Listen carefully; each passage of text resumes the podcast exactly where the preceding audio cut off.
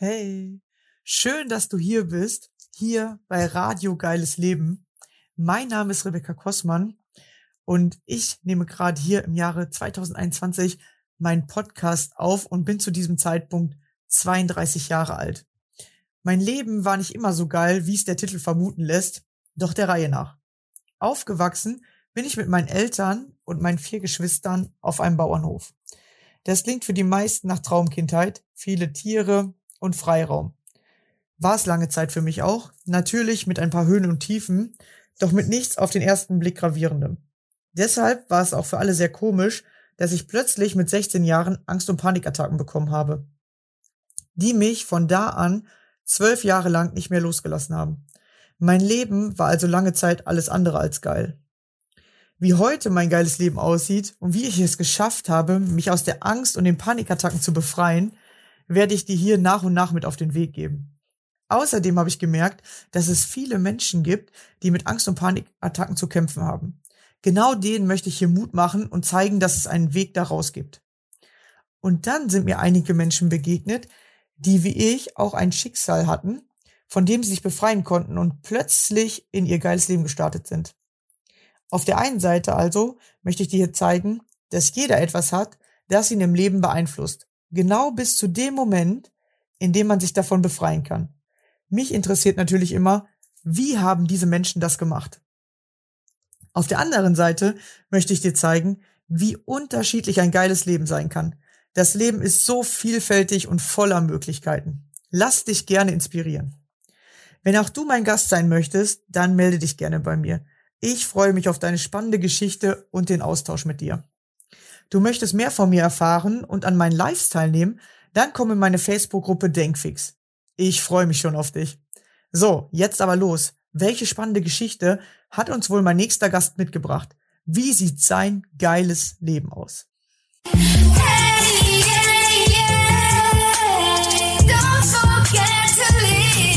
yeah. Hallo und schön, dass du wieder dabei bist. Heute habe ich wieder einen Gast bei mir und zwar den lieben Thomas. Hallo. Hallo.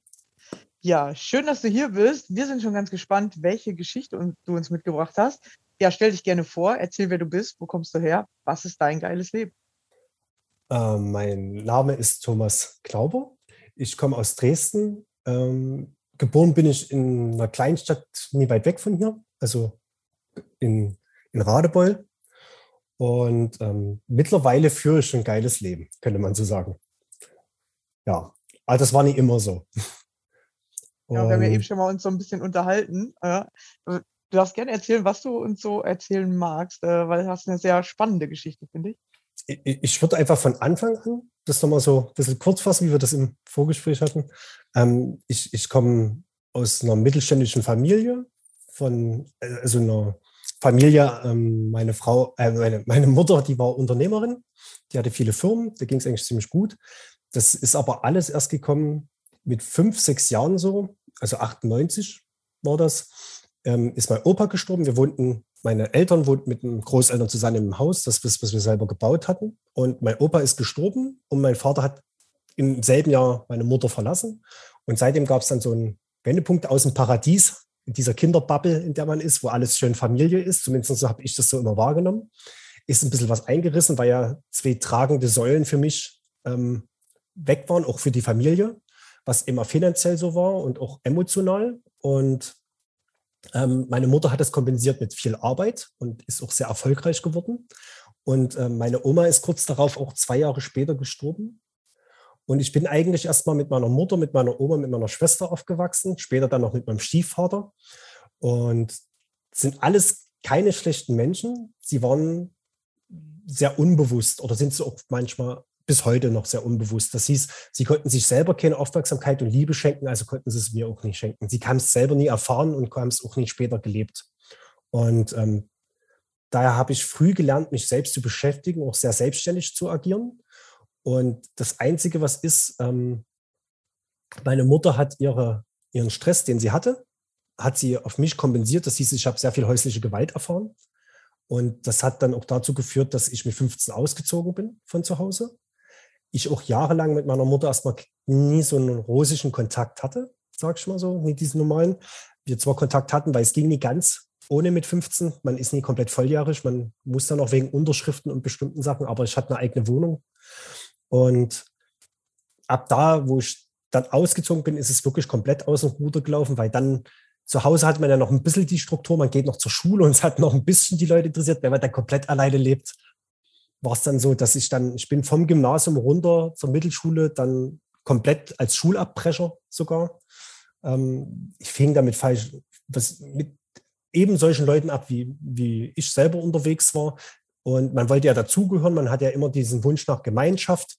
Und das, ich war da auch ein bisschen masochistisch. Ich hing auch mit Leuten ab, die mir weder mental noch körperlich gut getan haben. Also ich wurde nach, von zu Hause gemobbt, dann in der Schule später am Ende gemobbt und dann, wo ich ausgezogen bin, sehr viel in meiner Jugend bis zum Erwachsenenalter gemobbt. Also mental und auch körperlich sehr dolle. Und ähm, das hat mich so weit gebracht, dass ich dann in die Drogen versunken bin, mit 16 sogar. Das fing mit Kiffen an, ging dann weiter über so, so ähm, Alkohol am Wochenende mit meinen Freunden bis zu dann auch härtere Drogen. Das war dann Crystal-Abhängigkeit sogar, ein Jahr lang mit 17 bis 18. Mit 18 habe ich dann mit allem aufgehört, außer mit dem Rauchen. Und ähm, bin aber dann ins Gefängnis gegangen ein Jahr. Also mich hat dieser ganze um, mein Umfeld dazu gebracht, dass ich kriminell wurde. Bei alle, ich, ich kannte niemanden, der nie kriminell ist, außer meine Familie. Bin dann rausgekommen aus Haft, bin nach Dresden gezogen, habe da nochmal umgekrempelt, zwei Schulabschlüsse nachgeholt an der Abendschule neben der Arbeit. Ähm, war sehr gerne arbeiten, war auch sehr gerne in der Abendschule, habe das auch sehr gerne gemacht. Man wurde dann auch wieder integriert von der Familie, also auch von meinem Vater, der ja weggegangen ist. Ähm, man wurde dann wieder so in die Gesellschaft aufgenommen, weil, weil der jetzt wieder den gesellschaftlichen Plan folgt.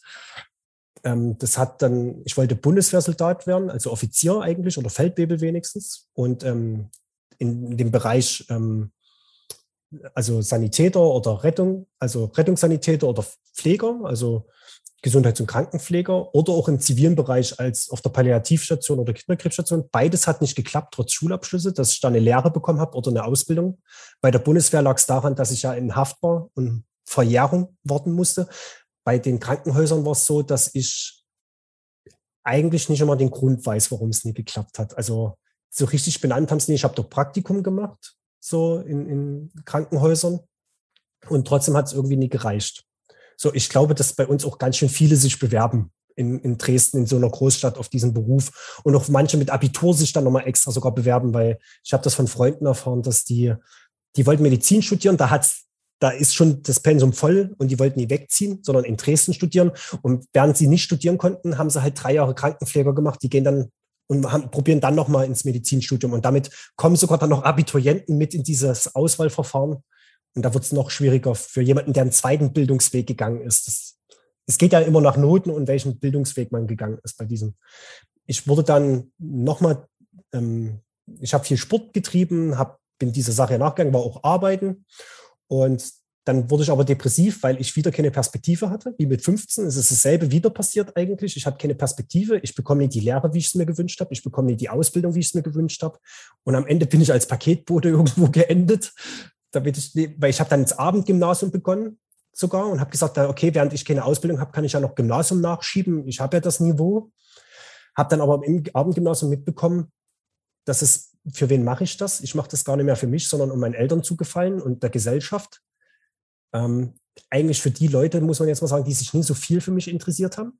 Und dann fing an, für was interessiere ich mich? Und ich wollte gar kein Offizier werden, weil ich will keinen erschießen, muss man jetzt mal so sagen. Also, ähm, also ich will eigentlich gar nicht zum Militär und Hierarchie ist auch nicht so meins. Das habe ich durch die Arbeitswelt mitbekommen. Und das mit der Pflege hat mir gut gefallen. Da bin ich dann in die Altenpflege gegangen am Ende. Das hat mich dann nochmal richtig gebrochen eigentlich, weil das sehr Fließbandarbeit mäßig mittlerweile ist. Da fehlt sehr viel Empathie und das ist, ähm, ich bin ein sehr sensibler Mensch und das war echt hart, wie das dort vonstatten ging. Das waren keine bösen Menschen. Das Problem ist, dass dort das, dass das Geld für die, dass die Pflegeheime das Geld ein bisschen falsch veruntreuen, könnte man nennen, und nie aufs Personal. Es sieht zu wenig Personal für so viele Aufgaben, die es dort gibt. Und deswegen wird dort Akkordarbeit halt verlangt. Und ich war dann sehr depressiv, weil das alles neben meiner Illusion entsprach von einem glücklichen Leben, nachdem man dieser Sache nachgegangen ist. Ich bin dadurch wieder rückfällig geworden mit Drogen sogar 2016 und wurde sogar obdachlos, weil ich einfach nichts mehr gemacht habe. Ich war auch suizidal. Also damals auch schon mal mit 17, dann auch mal später wieder. Und ähm, habe aber nie aufgegeben. Ich habe mich, also in der Obdachlosigkeit wollte ich mich dann nochmal umbringen, weil es war echt kalt. Ich war im Winter obdachlos. Ich, wenn da jemand mal bei Minusgraden auf dem Boden schlafen ohne irgendwas, ist echt hart. So, also wortwörtlich. Und das, ich habe einen Presslufthammer unter der Brücke gemacht und bin dann schwarz mit der Bahn gefahren. Ich hatte ja kein Geld und saß dann immer mit meinem Kleidersack zwischen den Beinen und bin, bis es bis der ähm, Fahrer gesagt hat, komm, wir fahren in den Betriebshof, du musst jetzt aussteigen. So, und ähm, habe mich selber da wieder rausgestrampelt aus der Sache. Und auch bei jeder Drogenabhängigkeit oder was ich hatte, habe ich mich auch selber ähm, immer wieder rausgeholfen, weil das ist, glaube ich, eine gute Superkraft, die ich dadurch entwickelt habe. Ich habe mich auch selber reingebracht. Nie keine äußeren Umstände haben dazu geführt, sondern die Bewertung, die ich den äußeren, oh, ich kriege keine Lehre.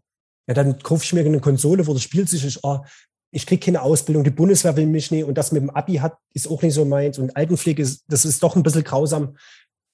Ja, man hätte ja auch was anderes machen können als Drogen nehmen. Also ich habe mich ja dafür entschieden, also kann ich mich auch bewusst wieder dafür entschieden, entscheiden, nie mehr so zu leiden, sage ich mal.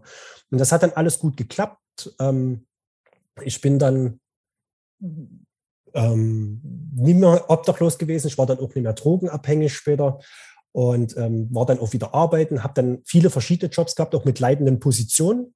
Ich hatte sehr viele Berufe und habe mir auch nichts, ich habe mich nie mehr, also das ist so ganz wichtig, was, was, seit ich aus der Haft raus bin, habe ich mich nie wieder mobben lassen, weder körperlich noch verbal, auch nie von einem Arbeitgeber. Sobald das stattgefunden hat, habe ich mit dem Arbeitgeber das Gespräch gesucht und habe gesagt, hier, das sind deine Emotionen, nicht meine, klär das bitte mit dir. Und ähm, wenn das nochmal vorkommt, gehe ich. Ich muss, egal ob jemand mir Geld gibt oder nicht, ich muss mir als Mensch nichts gefallen lassen, was unter der menschlichen Würde ist. Und das geht, das kennt vielleicht jeder, der mal angestellt war. Ähm, das ist kein modernes Sklavenbusiness, auch wenn das viele so betreiben. Aber ich bin immer noch ein Mensch und ich habe genauso, ich habe ein Recht auf respektvollen Umgang mit mir. Und auch wenn man Fehler macht oder sowas oder irgendwas in der Firma nicht richtig läuft, man ist nicht immer für alles verantwortlich. Und ich habe dann viel gearbeitet, ich hatte auch viel Geld, ich hatte auch Firmenwagen, ich hatte auch einen Traumkörper und ich wurde trotzdem wieder depressiv. Es hat, egal was ich im Außen getan habe, am Ende war ich, kam ich wieder an den Punkt, nachdem ich alle Ziele im Außen erreicht habe. Ich hatte genauso viel Geld, wie ich haben wollte für jeden Monat. Ich hatte die Playstation, die neueste, den Fernseher, die, das Spielzeug, die Freundin, das Auto, den Körper, die Tattoos. Dann fing ich an, mich zuzutätowieren. Ähm, und trotzdem wurde ich wieder depressiv. Also so noch nicht ganz schlimm, aber schon, da war immer dieses Gefühl von Mangel. Und ich habe das probiert, von außen zu füllen. Und irgendwann mal fing das dann an, dass ich, ich bin ja sehr empathisch, das war dann 2019, fing das an, da hatte ich eine Nachricht bekommen vom Arzt, also ich hatte Bauch, so Probleme mit der Verdauung, dann bin ich zum Arzt gegangen und ähm, dann hat der Arzt gesagt, dass ich Krebsverdacht habe, so. Und ich kenne das aus der Familie und dann haben die gesagt, haben Sie denn Krebs in der Familie? Ich so, ja, meine Mutter hatte das schon zweimal. Und dann habe ich mich informiert und dann so, man kann Krebs zu 99 Prozent nie vererben, sondern man erbt die Gewohnheiten. Also ich habe mich genauso aufgeregt und wie meine Mutter im Außen das Glück gesucht.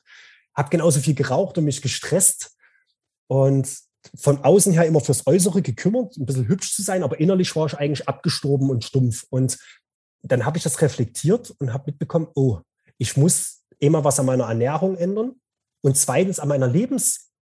Also es bringt auch nichts, wenn ich dann gesund esse und immer noch mich so schlecht fühle per se oder mich stresse oder ärgere vor allen Dingen. Ich habe mich sehr viel geärgert. Warum das denn jetzt nicht so ist? Ich habe es doch erreicht. Warum fühle ich mich da nicht so? Da habe ich mich über mich selbst geärgert. Das hat ja auch diesen, und dann habe ich ganz viel psychisch geändert. Ich habe mich dann ein bisschen mit mir mehr beschäftigt, so.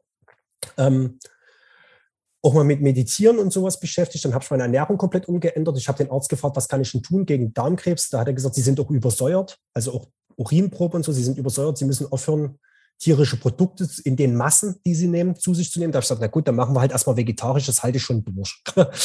so, und ich habe halt jeden Tag Pude gegessen, Magerquark und äh, äh solche Whey-Shakes, also komplett eigentlich nur auf dieser Basis.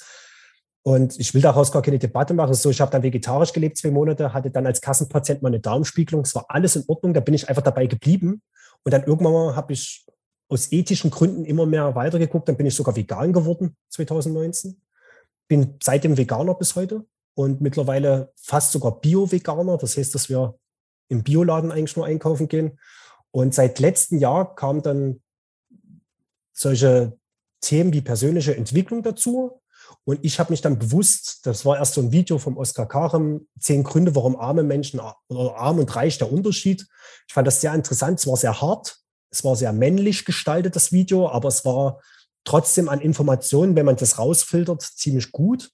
Und dann kam meine Frau, die ist sowieso ein bisschen bewusster als ich und schon länger so dabei, äh, die bessere Hälfte.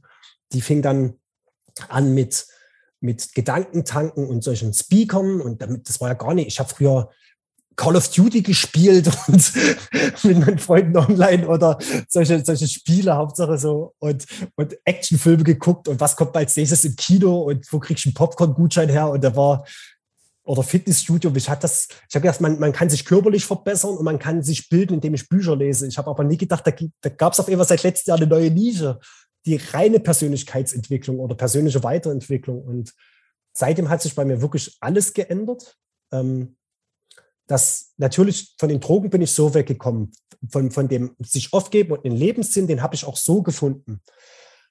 Und dennoch hatte ich eine On-Off-Beziehung auch mit meiner Frau, also damals noch Freundin, ähm, als ich sie kennengelernt habe nach meiner Obdachlosigkeit. Also beziehungsweise ich kannte sie schon vorher, aber nach, als wir zusammengekommen sind 2019 dann. Ähm, Seit letztem Jahr beschäftige ich mich bewusst und aktiv mit Persönlichkeitsentwicklung oder der persönlichen Weiterentwicklung. Und dann kam auch Spiritualität, dann kam so Eckart Tolle, dann später Kurt Tepperwein, den kenne ich sogar erst seit Ende letztes Jahres. Und dann wurde mein ganzes Bestreben vom Leben von was kann ich im Außen erreichen, welchen Job, wie kann ich es meinen Schwiegereltern recht machen, meinem Vater recht machen und diese ganzen Leute. Ich habe mich durch diese persönliche Weiterentwicklung, hat sich etwas ganz Entscheidendes geändert. Immer mehr die Frage, was will ich und welche Erwartungen, ich will keine Erwartungen mehr im Außen entsprechen, das ist ganz wichtig. Und was ist Glück für mich? Wie, definiere ich denn Glück? Und jetzt habe ich doch schon gelebt, ich hatte doch Geld, ich habe Freunde, ich sehe es doch in meinem Umfeld. Und da war ganz wichtig für mich, wie kann ich mich glücklich machen? Und auf einmal war mir alles egal. Mir war das Auto, was ich hatte, egal. Mir, war, mir waren meine, meine, meine Freunde für den Klemmer, sage ich mal so, egal. Mir war das Feiern gehen egal. Mir war das auch sogar das Drama mit meiner Beziehung teilweise egal, sondern auch mein Partner konnte mich nicht erfüllen, meine Partnerin, sondern irgendwo war die Frage, ich habe alles im Außen probiert die letzten 28 Jahre, jetzt muss ich doch mal irgendwo. Und irgendwann mal habe ich in den Spiegel geguckt und habe geguckt, wer dafür verantwortlich ist, wer wirklich für alle seine, für alle Probleme, aber auch fürs Glücklichsein verantwortlich ist. Das bin ich. Ja. Und dadurch ist dann, bin ich seit diesem Jahr eigentlich sogar erst Anfang dieses Jahres bis jetzt ähm, führe ich endlich ein glückliches Leben, eine harmonische Beziehung sogar.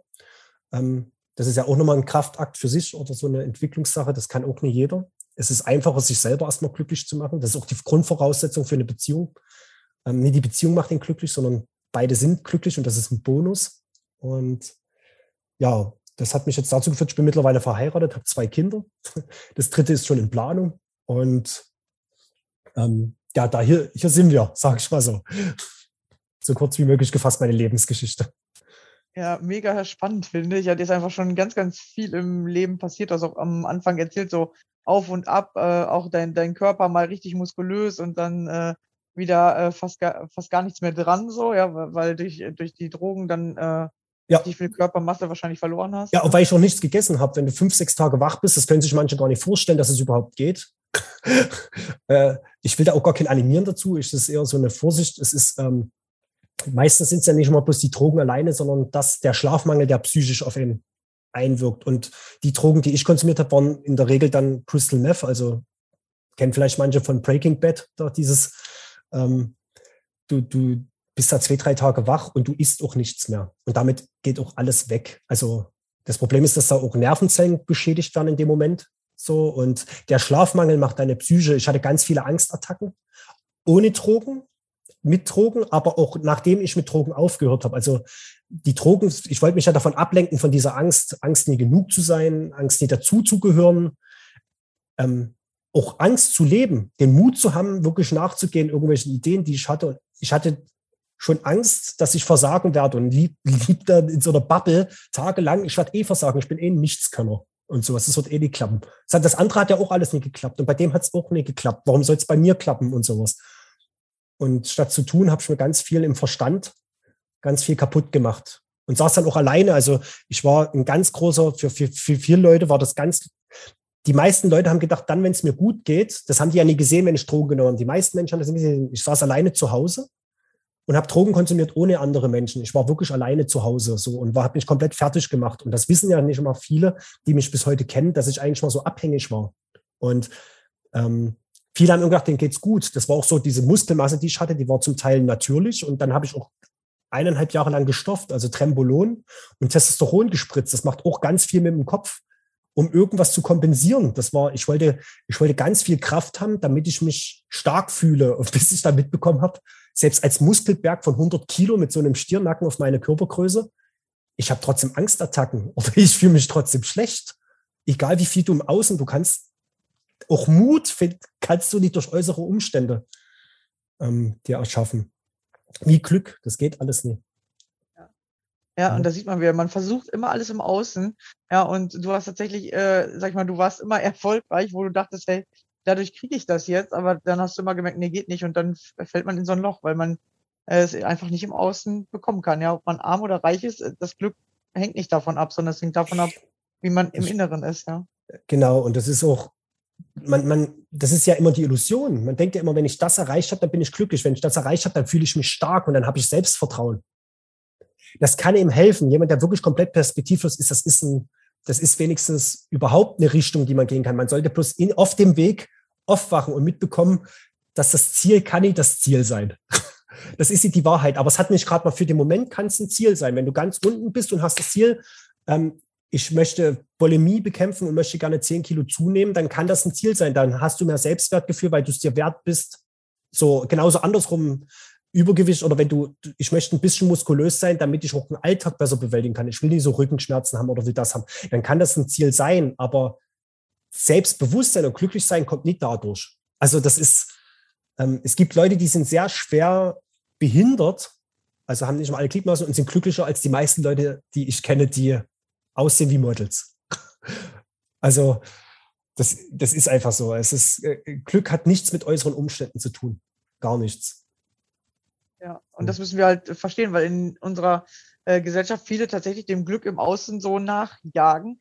Und äh, ich verstehe es auch erst so seit diesem Jahr oder ich merke das seit diesem Jahr immer mehr, dass halt tatsächlich Glück nicht von den Umständen abhängt, sondern wirklich wie man sich zum Beispiel jetzt in einer Unterhaltung einfach äh, dabei ist und einfach mitmacht und in dieses Sein kommt, ja einfach dabei sein und ähm, selber seine eigenen Gefühle machen sozusagen und äh, das zu sehen, was man hat und mehr wirklich so in diese Dankbarkeit zu kommen, dass man für das dankbar ist, was man hat und sich freut auf das, was noch kommen wird. Und dann kommt man so in dieses Glück. Es ist da, hast tatsächlich zwei, da hast du zwei wirklich tolle Sachen gesagt ja. ist ähm, immer die, die, der Schlüssel zum Glücklichsein ist Dankbarkeit, indem du dankbar bist. Für, das ist eine Perspektive, das ist ein Paradigmenwechsel, den man eigentlich macht. Das ist die Perspektive, statt sich aufzuregen, was man nie hat, sich mal bewusst zu machen, was man alles hat. Das ist Dankbarkeit und was passiert, wenn man, jeder Mensch, der dankbar ist, ist gleichzeitig glücklich. Und das nächste ist, was man halt sagt, wie du schon gesagt hast, oder mal so mit meinen Worten, Glück kannst du nicht von außen dazu führen, Glück erschaffst du. Also Glücklich sein ist nicht das Ziel, glücklich sein ist der Weg. Also es ist egal eigentlich, was du tust, ob dieses Gespräch oder was du machst. Es ist immer die Frage, machst du es mit Freude oder nie? Bist du glücklich dabei oder nie? Das Ziel ist nie, wenn ich das, das ist ja das Problem der Menschheit. Wenn ich das tue, am Ende erwartet mich Glücklichkeit, also Glückseligkeit. Das stimmt nie. Sondern Glückseligkeit kannst du jetzt, also der, der Kurt sagt ja immer so schön, nennen Sie mir doch einen Grund, warum Sie jetzt nicht glücklich sind. Da, da, da, ja, das ist das Ego. Jetzt im Moment haben Sie gerade kein Problem. Sie sitzen jetzt gerade da, hören Sie jetzt zu. Warum sind Sie jetzt nicht glücklich? Warum lächeln Sie nicht? So, das, man tut sich das ja kaputt reden, also so kaputt denken eigentlich. Und wie du so schön sagst, ins Sein kommen. Ja, also bei mir war es ein richtig großer Umschwungspunkt und dadurch bin ich auch viel mehr jetzt auch, äh, sag ich mal, durch Sein kommt man viel mehr ins Machen oder das Machen fällt viel einfacher, weil man einfach dabei tatsächlich dann glücklicher ist. Und vorher dachte man immer, äh, man muss irgendwelche krassen Aufgaben machen. Und äh, ich sage jetzt mal, viele Frauen haben ja das Problem, dass sie bei ihrem Haushalt, sie sagen, ja, ich muss ja jeden Tag einen Haushalt machen, ich muss jeden Tag auf meine Kinder aufpassen. Aber sie machen das als Aufgabe und nicht eine Auf, also nicht glücklich und dann die Aufgabe, sondern sie machen die Aufgabe und hoffen, dass die Aufgabe sie glücklich macht. Und das wird halt nicht funktionieren. Ja, die, die hoffen eher so, wenn ich die, das ist ja bei, ich kenne das ja selber, ich habe wie gesagt zwei Kinder und das ist, das ist ja die, der, der Trugschluss, den man hat, wenn ich jetzt mal eine freie Minute habe oder eine Stunde frei, wenn die Kinder dann schlafen, dann geht's mir gut. Wenn, wenn ich den Haushalt geschafft habe und ich habe dann die Wäsche aufgehangen und die andere abgehangen, zusammengelegt und weggeräumt, dann fühle ich mich erfüllt, produktiv, dann bin ich fertig. Das ist aber ein Trugschluss, das wird nie stattfinden. Man hat mal kurz Luft, das kann ja mal wirklich so sein, aber ähm, meine Frau sagt das ja, hat das letztens so schön gesagt, ja, wenn ich dann froh bin, dass meine Mutter mal die Kinder nimmt oder du. Also, aber dann nach einer Stunde fängt das so an, oder nach zwei, drei Stunden, nachdem man sein, sein gemacht hat, und man dann so, ja, Film gucken kann schon heute Abend, ich hole jetzt lieber schon die Kinder ab. Weil sie erfüllt Mutter sein. Das, viele sehen ja Aufgaben, Haushalt oder Mutter sein sogar als, wie du sagst, als Aufgabe oder als Verpflichtung. Und, und, und ähm, sehen gar nicht die Freude dahinter, dass man das auch als, als erfüllt. Und deswegen das Sein ist ja wirklich der Unterschied. Das ist ja, viele tun etwas, um danach eine Erfüllung zu bekommen, oder du tust Sachen halt erfüllt. Also, dass du das, wie du sagst, aus dem Sein heraus das Handeln machen, dann ist egal, was du machst, ob du Müll rausbringst oder das Bad putzt, auf einmal pfeifst du ein Lied und tanzt dazu zu irgendeiner Musik. Also, wo du fragst, oh, ich bin gleich fertig, ich hab's gleich hinter mir. Also, es sind zwei Menschen, die machen dieselbe Aufgabe. Der eine ist glücklich dabei, der andere nicht. Das ist der Unterschied. Ja, das ist tatsächlich der mega Unterschied und auch vor allem bei der Angst, weil die meisten sagen so, ja, wenn ich äh, wenn ich das und das mache, dann habe ich keine Angst mehr. Aber mir ist irgendwann aufgefallen, ich habe an mir gearbeitet und plötzlich haben die gleichen Situationen mir keine Angst mehr gemacht. Und dann weißt du, dass du es verarbeitet hast und dann weißt du, dass du den Schritt weiter bist. Und so war das dann auch mit den Aufgaben. Ja, früher war es für mich mega anstrengend, meinen Haushalt alleine zu machen. Und jetzt ist das für mich einfach so eine Aufgabe, die ich so nebenbei ver, äh, verrichte sozusagen, die einfach so nebenher läuft wo ich mir gar nicht mehr viel Kopf drum machen muss. Und früher war das für mich mega anstrengend. Aber das, ähm, bei dem Haushalt liegt jetzt auch einfach, das krieg ich wieder mit. Ich war zwei Wochen krank, lag nur im Bett und meine Frau musste alles alleine machen. Alles. Und also mir ging es wirklich ganz schlecht. Und ähm, die Kinder waren dazu selber krank, die hatten mich angesteckt. Also andersrum, die, ich habe die Erreger reingelassen, ist ja immer so ein bisschen das eigene Immunsystem Eigenverantwortung übernehmen, auch in der aktuellen Krise. Und das ist ähm, den, den Haushalt oder solche Aufgaben, auch Sport ist auch so ein Beispiel wenn du es zur Routine machst, zur Gewohnheit, dann ist es easy. So. Und, ähm, und am besten machst du etwas zur Routine, wenn du das lernst, mit Freude zu machen.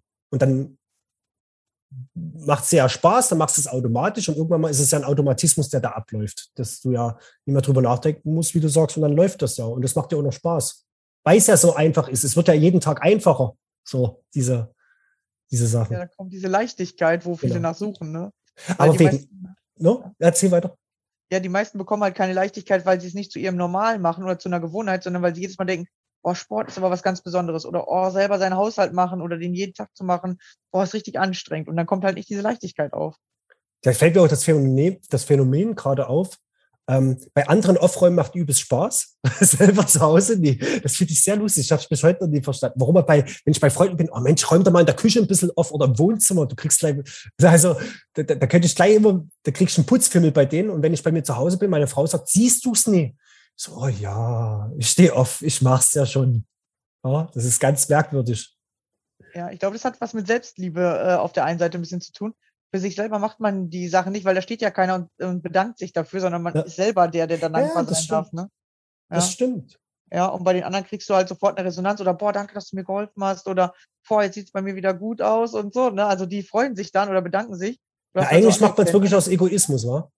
Den anderen zu helfen. Anerkennung. Ja, genau, man kriegt Anerkennung. ja, eigentlich ist es Egoismus. ja.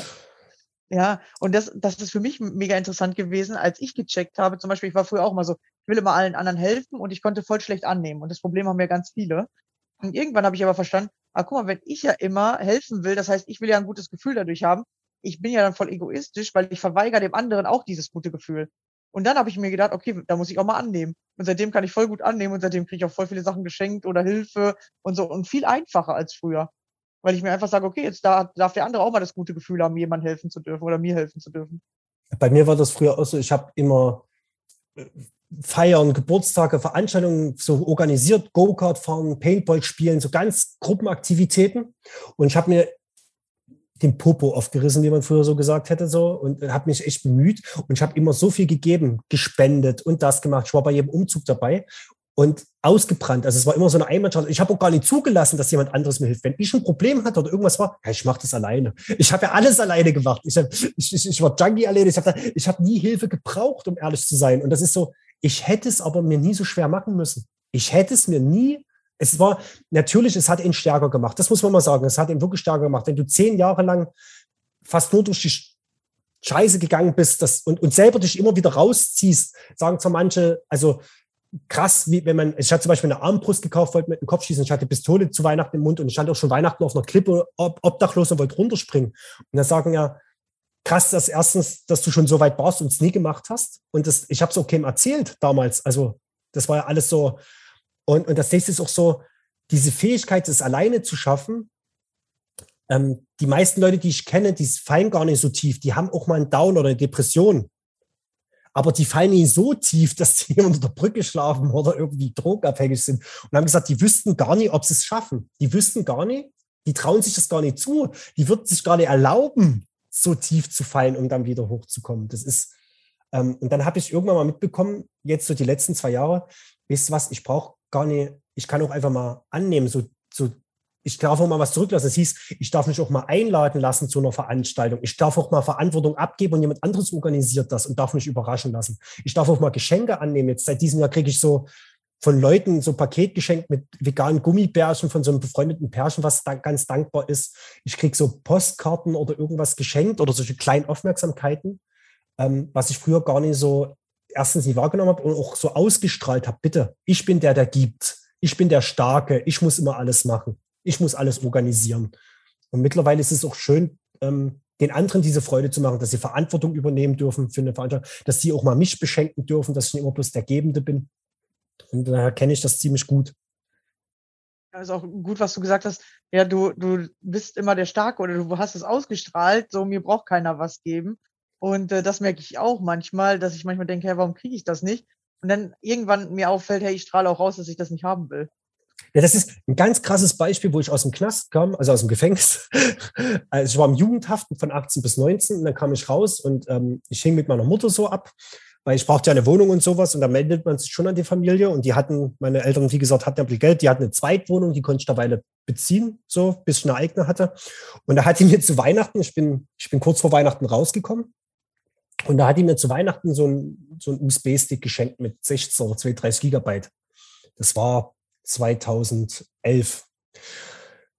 Und ich hatte noch nicht mal einen Laptop. Die hat meinen Laptop verkauft. Also ich, ich hatte noch nicht mal, ich habe einen Stick, aber ich habe noch nicht mal ein Gerät dafür. Also ich wüsste nicht, was damit. Und da hat die gesagt, und jetzt kommt's, meine Schwester hat ein Auto bekommen. Meine Schwester war nie ganz unten. Meine Schwester hat ein Auto geschenkt bekommen, war 20 Jahre alter VW Polo oder so. Und ich war auch doch neidisch, nie eifersüchtig. Das kann ich auch gleich mal Unterschied, wo der Unterschied ist. Und da habe ich meine Mutter gefragt, warum kriege ich einen Stick geschenkt und meine Schwester ein Auto? Warum allgemein kriegt meine Schwester, ich habe die das auch da mal später, also die hat gesagt, ihre Antwort damals war, du hast dir doch immer einen Stick gewünscht und deine Schwester ein Auto. Okay, dann habe ich mir später ein Auto gewünscht, habe ich aber am Ende gar nicht gemacht. Ich habe meinen Führerschein, hat sie mir das Geld gegeben, das war das Versprechen von der Jugendweihe noch. Ich habe das Auto selber gekauft, meins, das war so ein kleiner Mitsubishi, habe den reparieren lassen, habe die Versicherung alles auf mich, keine Prozente von meinen Eltern genommen. Und dann habe ich sie später mal gefragt, warum kriege ich nie Quatsch geschenkt, aber warum kriege ich immer so ein Foods, so wenig Hilfe oder so ein kleines Geschenk von der ganzen Familie? Und meine Schwester wird, da wird, da wird die, da wird die, die, die, die Miete, gibt es irgendwas, eine Nachzahlung, das bezahlt meine Familie. Da ist irgendwas kaputt gegangen, da wird das Auto repariert kostenlos bei meiner Familie. Und ich gesagt, warum kriege ich die so eine Hilfe? Und dann haben die gesagt, weißt du warum? Obwohl du jünger bist, du kriegst immer alles alleine hin. Das hast du uns bewiesen seit deiner Jugend. Du brauchst unsere Hilfe nicht. Deine Schwester kriegt nichts alleine hin. Die braucht unsere Hilfe. Deswegen helfen wir der. Und ich so, hä? Ja, du strahlst das aus. Du brauchst keine Hilfe. Du brauchst niemanden. Was sollen wir dir denn schenken? Du fragst ja auch nie nach Hilfe. Deine Schwester ruft ja jeden, jedes Wochenende an. Da ist ja immer ein Problem. So nach dem Motto. So, und da habe ich gesagt, krass. Stimmt. Ich bin halt nie oft in dieser Opferrolle damals gewesen.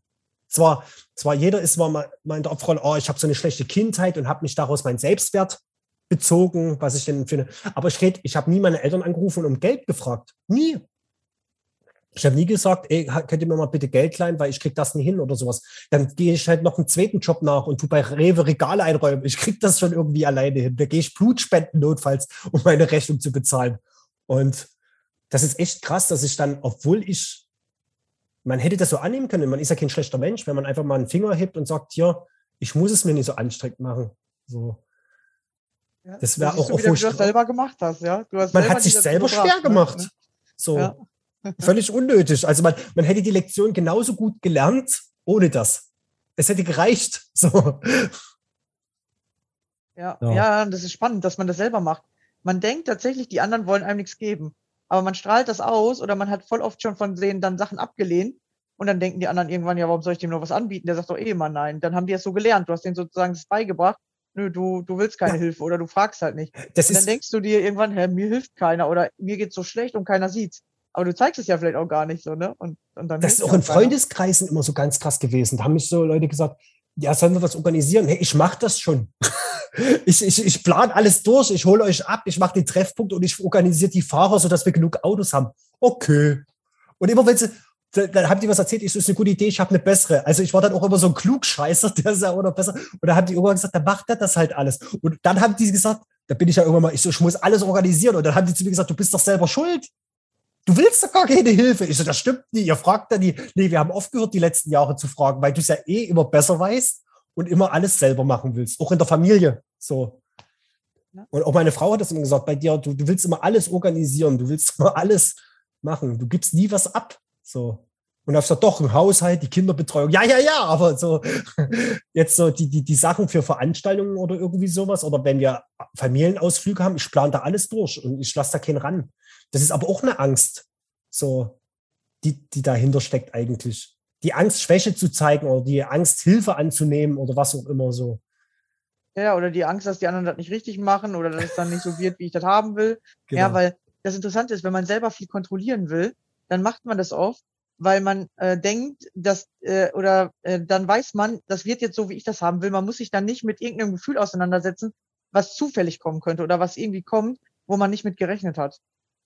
Ja, ja, doch, das stimmt, das stimmt, weil es könnte ja eine Situation kommen, wo ich dann ähm, jetzt schon im Vorhinein weiß, da werde ich vielleicht nicht so tough reagieren. Wenn das jemand anderes organisiert hat und der hatte was vergessen, dann stehen wir da und uns fehlt was, wie Ausrüstung oder sowas. Ich muss doch dazu sagen, bis letztes Jahr war ich Choleriker.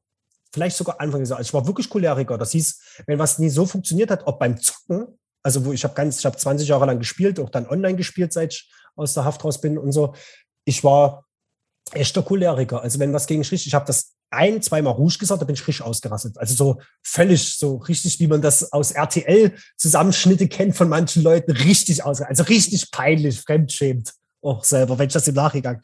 Und vor allen Dingen wegen nichts. Eigentlich wegen nichts, weil ich absolut keine Emotionskontrolle hatte. Und das, das am besten erkennt man die geistige Reife von jemandem, wem man die Verantwortung zuschiebt. Und ich habe immer die Verantwortung im Außen gegeben. Ihr habt das nicht richtig gemacht, du hast das vergessen. Weil du so reagiert hast, muss ich jetzt so reagieren oder sowas. Das zeigt, das zeigt eigentlich den Grad deiner, deiner geistigen Reife, deiner, deines Erwachsenseins. Verantwortung auch, ne? Ja, wem, wem gibst du die Verantwortung? Ja, ja. Das ist doch ganz interessant. Ich, ich will da, ich hatte da auch mit meinen Eltern schöne Gespräche und da habe ich dann später mal gesagt, wenn wir das jetzt mal auf mich beziehen, die haben mir den Arbeit nie gegeben, die haben mir die Ausbildung gegeben, deswegen nehme ich Drogen jetzt. Bei mir geht's scheiße. Ich komme mit meinen Emotionen. Und irgendwann mal, hatte ich ja im Vorgespräch erzählt, ist also, irgendwann mal fing er an, dass ich mich ja auch hingestellt habe und habe gesagt, wer hat denn die Verantwortung? Wer bringt denn dich in die Drogen? Wer, wer ist denn dafür, wer ist denn für seinen Körper, für seine Gesundheit körperlich und geistig verantwortlich? Wer ist denn für sein Glück verantwortlich? Und vor allen Dingen, wer ist der Einzige, der es machen kann? Oder die Einzige, sage ich jetzt mal so, das bist immer du. Du schaffst dir alle äußeren Umstände. Also überhaupt auch inneren, deine ganzen Emotionen, die in dir entstehen, die erschaffst du auch. Die, mei die meisten unbewusst. Also meine Eltern zum Beispiel, da bin ich ganz bestrebt, aber dann, du kannst niemanden zwingen, du kannst bloß Impulse setzen. Und es ist dem bewusst zu werden, dass sie ihre Lebenssituation und ihre Emotionen dazu, ihre Reaktion selber erschaffen, das verstehen viele Menschen nicht. Das habe ich auch jahrelang nicht verstanden. Ich bin wirklich der Schöpfer oder andere die Schöpferin meines Lebens, auch meiner Emotionen. Ich tue unbewusst das Drama selber erschaffen in meinem Leben. Ich hindere, eigentlich könnte man sagen, ich halte mich selber davon ab, glücklich zu sein. unbewusst, mir ist es das gar nicht bewusst. Man sucht ja immer die Schuld im Außen.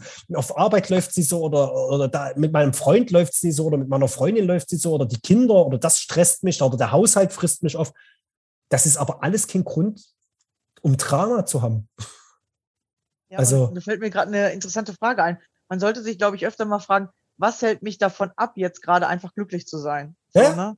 Weil wir halten uns wirklich selber davon ab, weil du könntest einfach das nehmen, was jetzt gerade da ist, aber dann denkst du schon an morgen, du ärgerst dich über was von gestern, ja, oder du ärgerst dich überhaupt über irgendwas, kannst du dich fragen, warum mache ich das eigentlich? Weil wem bringt das was? Die, die, die Antwort ist, Laune, wie, du, ne? wie du sagst, die Antwort ist wirklich die Zeit. Und da gebe ich immer so eine Parabel Leuten so, das Leben läuft so rum, also könnte man jetzt sagen, das, das Leben geht in die Richtung. Und die meisten Leute leben, ältere Leute leben meistens in der Vergangenheit, also die laufen so rum, aber gucken rückwärts. Ja, die fahren sozusagen vorwärts, aber gucken halt in Rückspiegel. Genau, jetzt kommt's, die wissen nie, was das Leben eigentlich passiert. Und das ist der Widerstand. Du leistest Widerstand gegen die Richtung, in die das Leben fließt. Das ist wie ein Fluss. Und du probierst dorthin zu gucken, wo du herkommst. Und dann, die Hochzeit war damals schön. Ach, weißt du noch, wo wir das Haus gebaut haben? Und damals war ja alles viel besser. Die denken, das Glück gibt's nur in der Vergangenheit, wenn sie sich daran erinnern. Das erschafft im Jetzt, wo du gerade lebst, Leid. Und andersrum sind die meisten modernen Menschen, auch ich war einer, gerade Angst entsteht nur durch ein was? Angst entsteht nur mit einem Problem in der Zukunft, was noch gar nicht da ist, was vielleicht auch nie passieren wird. Das heißt, du guckst zwar nach vorne, aber du lebst mit deinem Verstand schon in der Zukunft. Das heißt, und nächste Woche ist das Problem. Jetzt gerade eben, wo wir da sitzen, ist nicht das Problem. Du kannst das auch gar nicht bewältigen. Die meisten Sachen, die wir uns, wir, wir sitzen oder liegen nachts da und führen Gespräche in unserem Kopf, die wir niemals führen werden. Wenn mal das Gespräch ist, dann werde ich das antworten oder wird das was. Das sind, jetzt kommt's, das sind, die Angst entsteht, indem man mit dem Verstand in der Zukunft lebt, die vielleicht niemals eintreten wird. Dadurch entsteht Angst und dadurch entsteht Unglücklichsein, weil man bewusst nicht das Jetzt wahrnimmt. Man nimmt nicht bewusst wahr, was man, wo man gerade eigentlich ist und was man jetzt gerade erlebt. Weil man, man geht spazieren mit der Familie und grübelt, ah, am Montag muss ich wieder arbeiten. Schaffe ich das? Ist das, klappt das alles so, wie ich das will? Und so, ich glaube, ich gucke dann nochmal nach dem Auto. Ist das vollgetankt? Sorry, du läufst gerade mit deiner Familie sonntags, gehst spazieren und du bist auf dem Spielplatz. Warum bist du nicht dort im Kopf? Und deswegen leiden die Menschen, weil die mit dem Kopf nicht dort sind, wo sie gerade eigentlich sind. Ja, ja du guckst gerade nicht zum Beispiel nach deinem Kind, sondern dein Kind kommt zu dir und, und sagt mal, hey Papa oder Mama, guck mal. Und du ja. sagst so, nee, ich habe jetzt keine Zeit weil du willst halt noch denken, hey, was du willst es fertig denken. alles noch machen. Genau, genau. Ja? Du willst die Lösung finden für das Problem, ja. was du, weil, weil das Problem ist ja an sich schon eine Illusion oder das Problem ist jetzt gerade gar nicht relevant. Wie ja. kriege ich mehr Follower? Wie kriege ich mehr Einkommen? Äh, meine Steuererklärung, was weiß ich, was da so kommt? Das ist gerade nicht relevant, wenn du gerade auf dem Spielplatz bist. Als ja, genau, Beispiel. Anstatt ne? zu gucken, was macht dein Kind gerade oder hey, wie könnte ich mit meinem Kind Spaß haben? Ja, wir Erwachsenen, wir denken, wir müssen auf der Bank sitzen und zugucken, ja. ne? Dann können wir auch einfach mal mitspielen. Ja, das ist sowieso so ein Thema. Ich will da nie werten. Ich war phasenweise manchmal nicht besser, wenn es mir gerade so gut ging, aber es ist nur ein Fakt. Du gehst auf den Spielplatz und dann sitzen die Eltern so da ja, und die Kinder genau. spielen. So. Und das Krasse ist, sie kriegen ja noch nicht immer mit, was die Kinder machen. Aber wenn die Kinder laut werden, kommt immer ein Geschimpfe. Ja, das kriegen genau. sie immer hin. Das ist so. Ja, ich bin da manchmal nicht besser. Ich beobachte aber mittlerweile aktiv meine Kinder. Also meistens habe ich schon mal ein Telefon mit, weil das, der, der, früher war immer so meine Angst, ist ja auch Angst, wenn was passiert. Ich lebe in einer Stadt mit 500.000 Einwohnern. Auf dem Spielplatz bin ich meistens nie alleine. Ich wette, wenn was passiert, wird irgendeiner von den Eltern, die auf der Parkbank sitzen, ein Telefon einstecken haben. Also ich, ich, ich glaube, Mangel an Telefon ist nie mein Problem, wenn was passieren sollte. So. Und das sind ja alles solche Alltagsängste. Das ist wirklich krass, wie sehr unser Unglücklichsein davon abhängt, Angst zu haben. Und ich habe sogar aktiv, das wollte ich dir nämlich vorhin erzählen, aktiv meine Ängste angegangen. Ich habe zum Beispiel die Angst vor Höhe oder vorm Fallen. Und da habe ich aktiv, bin ich bouldern gegangen letztes Jahr, Anfang letztes Jahr in so einer Kletterhalle. Und dann kann man so in der Mitte so eine Wand hochklettern, die ist so ungefähr vier Meter, würde ich jetzt tippen. Und oben gibt es so einen Kickertisch und ein paar Turnringe. Und da kann man, da gibt es dann nochmal einen Kletter, eine Kletterhöhle da. Und dann sind wir dort hochgeklettert und dann habe ich mich nicht mehr getraut, runterzuklettern. Mein Problem ist nämlich das rückwärts runterklettern. Ich habe Angst, weil ich schon öfters gefallen bin, vom Baum in den Fluss oder irgendwo als Kind, habe ich Angst, runterzufallen. Und das ist so krass, wie mich die Angst beherrscht hat. Zwei Meter daneben, mein bester Freund damals, ist dort an der Seite runtergeklettert. Da gab es echt was zum Runterklettern und ich hatte aber Angst, rückwärts diesen Weg runterzuklettern, der eigentlich logisch ist. So. Und was habe ich gemacht? Ich saß an der Kante Und da hat man ja so dicke Matten unten liegen beim Klettern. Ich bin runtergesprungen, voll in der Angst, auf ein Bein plus aufgekommen, statt mit zwei Beinen und dann abgerollt und habe mir kompletten Fuß zertrümmert. Also weggebrochen, den, den Sprunggelenk gebrochen und den Mittelfuß gebrochen. Drei Monate später war das abgeheilt und ich habe gesagt, das kann ja nicht wahr sein, dass ich in meiner Angst weiter so gelähmt bin. Ja, Entweder hast du Flug ja, dass du dich auf einmal so zu solchen krassen Sachen entscheidest, die ja eigentlich total unlogisch sind und genau da denkt man eigentlich, dabei verletzt man sich, da so wieder runterklettern, sondern aber die Angst oder diese Emotion, die zwingt einen zu Dingen, die einfach total unlogisch sind. Ja, und meistens schmerzhaft. Ja, ja, und so, genau. Ja. und, und, und da bin ich, jetzt kommt's, dann bin ich in den Kletterwald in Moritzburg bei uns gegangen. Also ist hier so ein manche kennen das vom Schloss Moritzburg hier, drei, drei Haselnüsse für Aschenbrödel oder sowas. Ich habe das bis heute nicht zu Ende geguckt, aber das soll ganz berühmt sein. Und da waren wir dort in der Nähe und da ist halt so ein Kletterpark. Und da war ich mit meiner Mutter, mit meinem Neffen und meiner Schwester. Meine Schwester hatte keine Lust aufs Klettern. Mein Neffe und meine Mutter und ich sind dann diesen Anfänger, es gab 16 Stufen, 16 verschiedene Parcours oder sowas, glaube oder zwölf. Und auf jeden Fall die ersten drei, vier haben wir mit meinem Neffen gemacht. Der durfte ja auch noch mit. Der ist erst zehn Jahre alt. Und dann bin ich mit meiner Mutter, haben wir uns noch in, in größeren Parcours rausgesucht. Natürlich hat meine Mutter gesagt, ich habe gesagt links oder rechts. Sie hat gesagt, komm, wir gehen rechts. Das war das Schwierigste mit einem freien Fall am Ende. Auf zehn Meter Höhe. Der ganze Parcours. Ich, ich krieg schon Angst ab zwei Meter. und ich habe gesagt, okay, komm, das machen wir. Ich hatte schon bei dieser Kindersache, die da war, oder für Jugendliche und Kinder, hatte ich schon meine Probleme manchmal. Dann, der Parcours ist permanent in dieser Höhe. Die erst, das erste Hindernis alleine hat für mich 15 Minuten gedauert. Das ist ein Fass. Und auf dem Fass musst du rück, rückwärts laufen, damit du vorwärts das Fass rollt. Ich habe wie so ein Mäusetipps auf dem Ding gemacht. Dann bin ich aus Angst weggerutscht und habe mir hier die Seile unter die Achseln reingeschnitten. Also das war echt, ich habe das unnötig kompliziert gemacht aus der Angst heraus. So. Ich habe am Ende die Hälfte des Parcours hat meine Mutter mitgemacht. Die ist jetzt auch schon 56. Die hat es dann nicht mehr geschafft. Also die hatte dann Schwäche. Die hatte körperlich das nicht mehr geschafft. Die wurde dann abgeseilt dort. Ich saß dann am Ende an so einem Brett und dann musste man sich oben einhängen an so einem Ballon. Ähnlich sah das aus. Und dann musste ich springen. Also freien Fall. Und das Ding sollte ich dann halten und abbremsen. Es hat vor mir vorher keiner gemacht. Hinter mir war so ein Vater mit so, der ist Dachdecker mit seinem Sohn, die sind da einfach immer durchgelaufen innerhalb von fünf Minuten, standen dann auf einmal hinter mir. Und ich habe geweint. Ich habe 15 Minuten lang geweint und habe gesagt, ich, ich kann das nicht. Mein Überlebensmodus ist so groß. Ich bin doch jetzt erst vor drei Monaten runtergesprungen und habe mir das Bein gebrochen. Wie soll ich das schaffen? Und dann so, das hält dich. Ja, ihr könnt mir erzählen von der Logik her, was ihr wollt. In mir drin ist die Angst so groß. Ich wollte ich pingel mir gleich ein vor Angst, habe ich dort gesagt. Also ich, ich, ich, ich mache mich gleich selber nass. Ich habe echt Angst. Und dann habe ich, so ein Mitarbeiter hat mich motiviert dort unten und hat gesagt, lass dir Zeit, wir haben genug Zeit hier. Und dann bin ich gesprungen. Ich hatte so eine Angst, dass mir wirklich das Herz in die Hose gerutscht ist. Es hat eine Sekunde gedauert, dann habe ich mich wieder König der Welt gefühlt. Ich habe mich so gut gefühlt. Damals habe ich noch Alkohol getrunken, das mache ich seit einem Jahr jetzt nicht mehr. Da habe ich mir einen Radler, ich habe erstmal einen Radler geholt, einen Radler getrunken und habe gesagt, ey, ich bin froh. Ich habe es gemeistert, ich habe meine Angst besiegt. Angst geht bei den meisten Menschen über den Darm. Ich hatte am nächsten Tag viel auf der Toilette verbracht, so, aber ich habe mich echt gut gefühlt. Und ähm, nächsten Tag war ich sehr ausgelaugt, weil das sehr anstrengend, auch nervlich für mich war.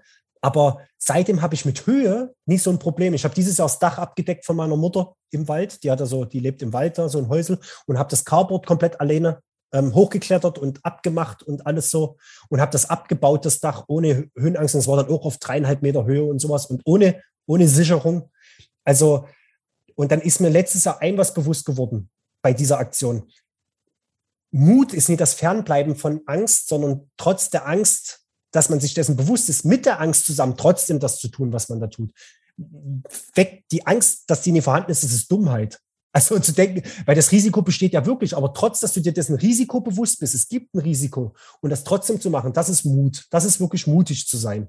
So und ich habe immer gedacht, jahrelang seit meiner Kindheit Mut bedeutet, das auszublenden, sich in irgendeine Trance zu begeben, dass man keine Angst mehr hat. Nee, man macht es trotz der Angst. Das ist wirklich Mut. Und das ist ganz wichtig. Und ich habe das Glück, dass ich so mutig bin, dass ich mich solchen Extremsituationen stelle, weil ich, mein Wille ist ganz groß, nie abhängig zu sein, weder von Zigaretten noch von ähm, Zocken, Süßigkeiten, Drogen. allgemein jetzt so. Und ich will auch nicht abhängig sein von meiner Angst. Ich will nicht, dass meine Angst mein Leben beherrscht. Das ist mir ganz wichtig, weil das ist kein selbstbestimmtes Leben. Ich kann das nie machen, weil ich Angst habe. Es ist was anderes. Ich, ich muss jetzt nie Urlaub machen im Irak oder in, in, so. Also das ist, das ist, das ist okay. Das hat nichts mit Angst zu tun. Das ist, ich habe Kinder, aber ich muss jetzt auch nie unbedingt ähm, ähm, Paraglide oder hier diesen Wingsuit machen und irgendwo einen Berg runter machen so. Aber solche normalen Alltagssituationen, dann habe ich mir halt was Extremeres rausgesucht, um sich da Angst zu stellen, weil man will ja irgendwann mal wieder angstfrei sein. So, weil als Kind hat man keine Angst. Es gibt bloß, okay, als Kind gibt es bloß zwei Ängste. So, soweit Angst vor komischen Geräuschen evolutionär und Angst runterzufallen. Irgendwie, das sind die zwei, habe ich mal gehört vom Gerald Hüther, wenn der dir was sagt. Der hat gesagt, es gibt nur diese zwei Ängste, der Rest ist anerlernt. Also eine ja, Angst aber auch vor alleine sein ist eigentlich, weil äh, ein Baby alleine nicht überleben kann. So ne, das ist so eine Urangst, dass man äh, dass man nicht alleine sein will am Anfang. Aber damit wird man nie geboren, weil am Anfang, das ist ja so, das Baby hat ja bis zu einem halben Jahr oder Jahr, ich und Mama sind eins. Das ist ja, also die Wahrnehmung ist, das ist ein Lebewesen und dann fängt erst nach einem Jahr oder so fängt an oder nach einem halben Jahr, da bin ich und da ist Mama. Aber am, also angeboren, also wenn man aus der wenn man gerade geboren wird, hat das Baby nur Angst vor komischen Geräuschen. Wegen, das ist ja Überlebens. Was ist das? Das könnte ja ein ja. Tier sein. Das ist evolutionär noch so bedingt. Ja. Oder Feuer, dieses, diese Angst davor. Und Angst vorm Fallen, weil es ja hier ähm, kann, ja. gen genau zerbrechlich ist. Und danach kommt die Angst natürlich vom Alleine sein, weil wir soziale Lebewesen sind. das mhm. stimmt. Aber alle anderen Ängste, sowas wie Angst vor Spinne, Angst zu ertrinken oder sowas, das ist oft gespielt das ist durch irgendein Erlebnis irgendwann mal passiert. Also ich zum Beispiel, eine Angst, die muss ich noch besiegen, das gebe ich ganz alles zu. Ich möchte gerne jede Angst meistern, sag ich mal so. Ähm, Angst vor Spinnen. Ich rede nicht von, einer, ich rede nicht von einem Weberknecht oder so einer kleinen Spinne. Ich rede von so Kellerspinnen, wenn das jemand kennt, wenn man so die Augen sieht und so diese. ja, ja. Ist, wir hatten hier letztens eine, so eine richtig fette. Ja, ja. Und meine Mitbewohnerin hat auch mega Angst vor Spinnen. Also die hat geschrien und dann habe ich einfach so ein Topf genommen. Also ich muss jetzt nicht mit der Hand anfassen, ja. aber ich hätte, wenn ich will, kann ich das schon. Aber einfach so ein Deckel drüber und die ist halt auf der einen Seite von diesem Ding, ne? Und ja. ich sag jetzt mal, bei einer Maus kann ich das nicht. Also eine Maus so. könnte ich nicht anfassen, so, ne? Aber bei der Spinne ist mir aufgefallen, ey, da habe ich ja gar keine Angst, das ist ja gar kein Problem, so, ne? Ja, das, das äh, Lustige ist, ich kann ja nicht sterben. Also die kann mir eigentlich nichts tun. Ja, aber trotzdem, aber ne? Ich, ich würde bei einer Maus, einer Ratte, ich würde überall einen Topf drauf machen. Also ich bin, ich bin so krass empathisch, ich tue jede Fliege, jede Obstfliege mit dem Glas rausbringen, jeden Weberknecht mit dem Glas vor die Tür bringen, jedes Lebewesen bringe ich raus, jeden kleinen Käfer, jede kleine Larve, die ich irgendwo finde. Aber Spinnen nicht. Spinnen Doch, Spinnen, ich mache die nicht tot. Ich bringe so, die weg. Ja. Aber wenn die zu groß sind, ja. ähm, also wir hatten so eine Situation, ich laufe so lang, hat irgendwas in der Hand, ich glaube, die Milch von den Kindern oder sowas, also so Hafermilche, und habe die so in der Hand und im Flur guckt mich so eine Spinne an und ich gucke die Spinne an so so eine große, so eine Kellerspinne. Und ich so, lauf so weiter zum Frühstückstisch in, in, in den Flur und das war, und die ist zur Wäschekammer gelaufen. Ich mir ein Glas geholt, aus der Küche hingerannt und die ist weg. In dem Moment bin ich zu meiner Frau gesagt, habe gesagt, das, das ist your job. well done, so. und, und, die guckt mich an so, hä, was willst denn du von mir? Da, da ist eine Riesenspinne. Und dann so, schaff die doch weg. Die ist weg und ich habe keine Lust, irgendwo zwischen Kisten in der Wäschekammer zu greifen und dass die mich berührt. Ja, Und, und, ich habe gesagt, ich habe gesagt, ähm, keiner verlässt die Wohnung, bis die Spinne gefunden ist. Ich bin richtig hysterisch geworden und die musste die suchen. Und dann hat die gesagt, ich finde die jetzt nicht. Du, du, da bin ich richtig sauer geworden. Ich so, du, das ist meine Angst. Da wirst du ja nicht mehr rational. Der hat gesagt, du musst die finden. Ich werde hier ausziehen. Ich ziehe meine alte Wohnung ins Büro bis die Spinne gefunden wurde. Ich, ich schlafe hier nicht mehr. Ich kann hier nicht eine Nacht schlafen, wenn ich weiß, dass so eine Spinne mir übers Gesicht krabbelt. Das, das, das, die Angst tut, die hat da gleich, als würde die in den Mund klettern oder irgendwas so über den kleinen Penis drüber klettern oder weißt du, gucken, was, was man sich da in die Hose oder irgendwo rein. So, und das liegt, ich, ich, ich weiß nicht genau, woher die Angst kommt, aber ich, das ist, ich glaube, meine Schwester hatte früher solche Gummitiere, so Gummischlange und Spinne. Mhm. Und die hat mir die immer ins T-Shirt reingesteckt. Und ich habe als kleines Kind gedacht, die sind echt. So. Ja, ja. Und dann ja, hat die immer so Geräusche. Kommt, genau, ja. ich, ich denke, dass das daher kommt. Und jetzt kommt's, meine Eltern, wir hatten drei Wohnungen in dem Haus. Das hieß oben Dachgeschoss, Mittelwohnung und dann unten nochmal Souterrain, nennt man das drüber heutzutage so. Das war eigentlich so eine Kellerwohnung, es war aber eher so ein, eine offene Küche mit Bar und Partyraum. Aber wir haben das dann auch später vermietet und später, meine Eltern hab sie selig, hat uns, die haben oben im Dachgeschoss gewohnt, in der Mitte war das Büro und ganz unten im Keller habe ich und meine Schwester gewohnt. Meine Schwester war älter, sie war ja schon zwölf oder so. Sie hat das mit Küche bekommen und Bar und Fernsehanschluss und ich habe diese kleineres Zimmer bekommen. Wir hatten ein gemeinsames Bad und ich hatte so ein, so groß war mein Kellerfenster und klein, die anderen sehen das ja nicht, weil die hören uns nur. Ach so, ja, also, also, also sagen wir mal, ähm, so, so, groß wie so, ein, wie so ein Schuhkarton. Genau, genau. So ein Schuhkarton, so ein richtiges Kellerfenster, ganz oben an, an, an der Wand. Ein einziges. Und dann habe ich mir die ganze Wand und die Decke habe ich mit Postern voll gemacht. Und dann habe ich, ich habe mein Zimmer echt ordentlich gehalten. Und dann sitze ich so an meinem Holztisch und den man früher kenne, so zum Kurbeln, hoch und runter. Und dann sitze ich so an meinem Holztisch und habe meine Hausaufgaben gemacht und dann ist echt so eine Spinne über, so eine große, fette Spinne über meine Hand gelaufen. Und das sind solche Momente gewesen. Oder ich hatte so ein Doppelstockbett, in dem ich geschlafen habe. Oben meine Kuscheltiere, unten habe ich geschlafen. Ich gucke hoch und will meine Kuscheltiere. Und dann haben echt zwei Spinnen Sex in meinem Bett.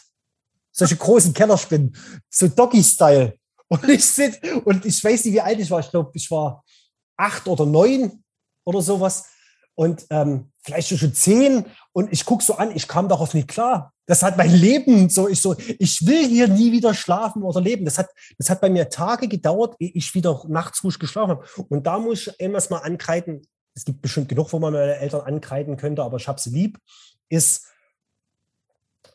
dass sie das nie ernst genommen haben, dass sie meine Angst davor nie mehr geholfen haben. Ich hatte oft Nachtschreck, also ich hatte sehr schlimme Albträume, dass ich sehr oft sterbe, dass ich von irgendeinem Dinosaurier gefressen werde, dass ich irgendwo runterfalle, also so Geländer runterfalle und dass ich irgendwelche Spinnen, vor Spinnen per se, ich hatte Angst und ich musste in einem Zimmer leben, wo ich und die Spinnen konkurriert habe, wer dort lebt. So. Und egal wie viel ich aufgeräumt habe, ich hatte nie viele Möbel, ich habe das extra ein bisschen, so eine, okay, diese alte Holzscheibe, ich habe alles sauber gemacht, ausgesaugt und dann trotzdem wieder eine Spinne. Du liegst nachts da, guckst, oder du sitzt da, guckst deine Lieblings-Anime-Serie, isst ein paar Cornflakes frühs und da krabbelt dir eine Spinne über deinen nackten Fuß. So. Und das hat halt, äh, ja, aber es gibt ja andere Kinder, zum Beispiel, die leben in Costa Rica oder Indien, sagen wir mal so, die spielen mit Faultieren oder Schlangen, die juckt das nie. Also deswegen, meine Schwester juckt das ja auch nie, die kann die ja sogar anfassen. Ja. Also ist ja so die Frage, dass. Ähm, ja, wie hat man es abgespeichert? Weil ich habe das gleiche ja. Problem, was du hast mit Mäusen äh, und frage mich halt auch, woher das kommt. Und da weiß ich aber, dass früher mein Vater uns immer mit Mäusen geärgert hat. Und der hat das sogar meinen Brüdern beigebracht. Er hat gesagt, guck mal, so bringst du immer Frauen zum Quieken. Und dann hat er immer Mäuse gefangen und uns damit geärgert. So, ne? Und ich habe das gleiche Problem mit Mäusen, wie du mit Spinnen hast. Das ist interessant. Meine Mutter zum Beispiel, die hat übelst Angst vor Mäusen. Da gehe ich in den Schuppen rein und gucke so. Und wenn da eine Maus ist, dann sage ich, komm, geh mal bitte raus. Ich, ich, ich werde da nie hysterisch. Und das ist aber noch lustiger. Meine Mutter sammelt Plüschmäuse. Ja. hä? Und da habe ich gesagt, hä? Die sammelt Mäuse? So, ja. so Dittelmaus mit Herz und so ein Zeug, so, so ganz viele Mäuse. Die hat ja so ihre, ihr Sofa voll damit. Aber eine echte Maus, meine Mutter brennt die Wohnung ab. Das würde, ja. die hätte das da drauf. Da solche Angst vor, ne? Die hat so eine Angst davor, strange, die, die ne? nimmt ein Hotelzimmer, bis diese. Maus weg ist. Ne? Ja, ja, ist krass, Auch eine tote Maus. Also das ist, da liegt eine tote Maus irgendwo auf der Terrasse, weil eine Katze das mitgebracht hat, die kommt darauf nicht klar in ihrem Leben. Ja, die schließt sich ein, ruft mich an und sagt, du musst mich besuchen. ich so, warum? Da liegt eine Maus auf der Terrasse, ich kann nicht rausgehen. Ich so, wie, da liegt eine Maus, die liegt schon seit gestern dort. Ja, die ist tot, na dann räumt die doch weg. Nee, das geht ja. nicht. Die hat so eine Angst, die kann nicht in die Nähe von Mäusen. Ja, ja. Äh, ich muss mal gerade kurz eben dem, dem Termin nach uns eben sagen, so. dass ich äh, Viertelstunde später komme. Äh, ja. Deswegen bin ich hier gerade schon äh, rumgewandert, aber es ist so spannend, sich mit dir zu unterhalten, äh, dass ich lieber mich äh, länger mit dir unterhalte und dem nächsten Termin kurz sage, dass er äh, zehn Minuten warten muss.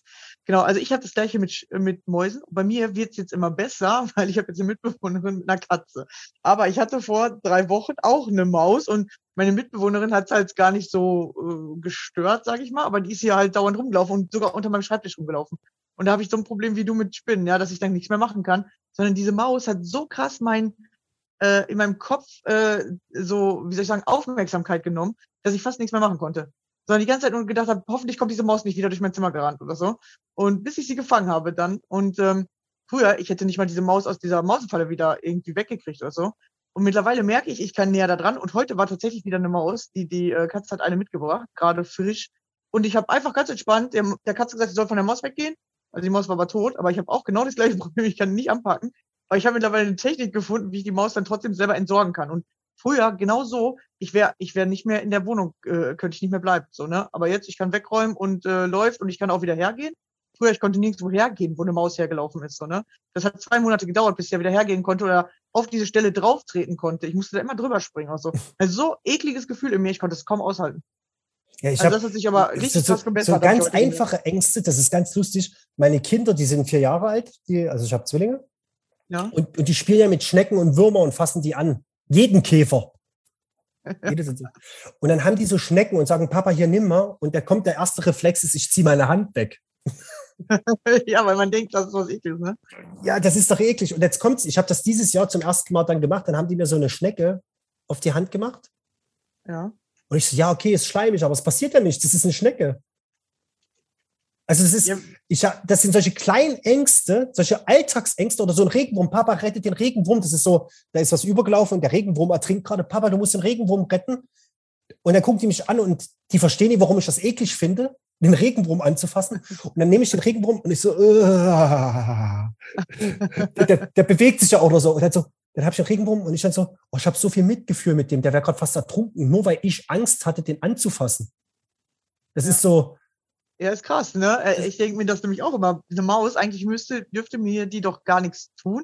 Und ich kann alle anderen Tiere, kann ich tatsächlich einfach anfassen. So Regenwürmer, gar kein Problem, Nacktschnecken, gar kein Problem, Spinnen, gar kein Problem, so, ne?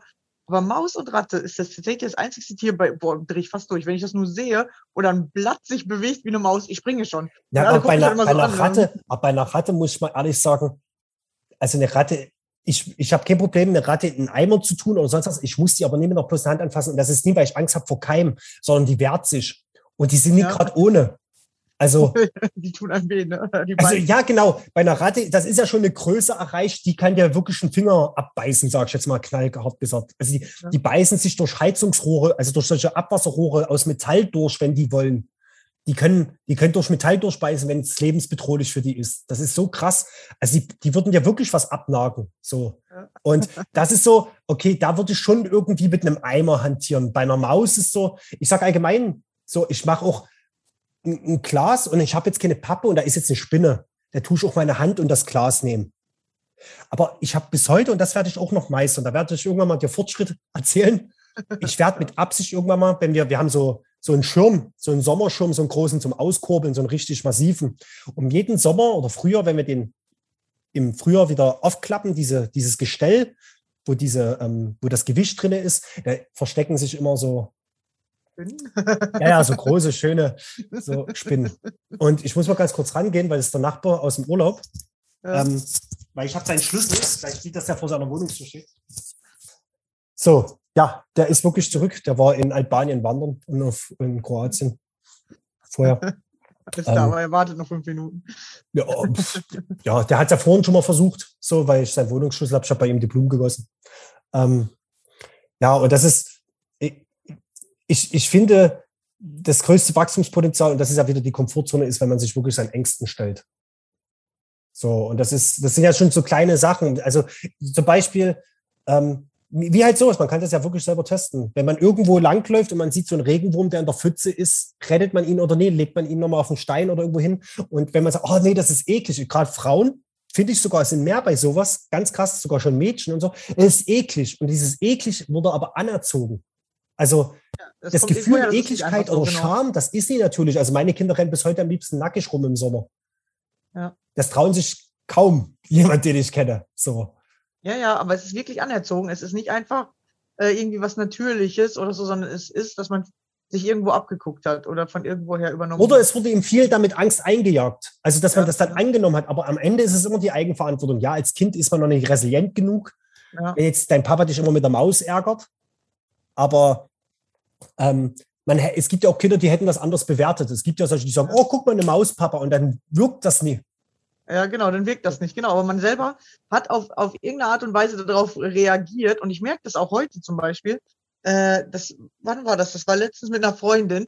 Da haben wir tatsächlich auf so einem Parkplatz welche gesehen.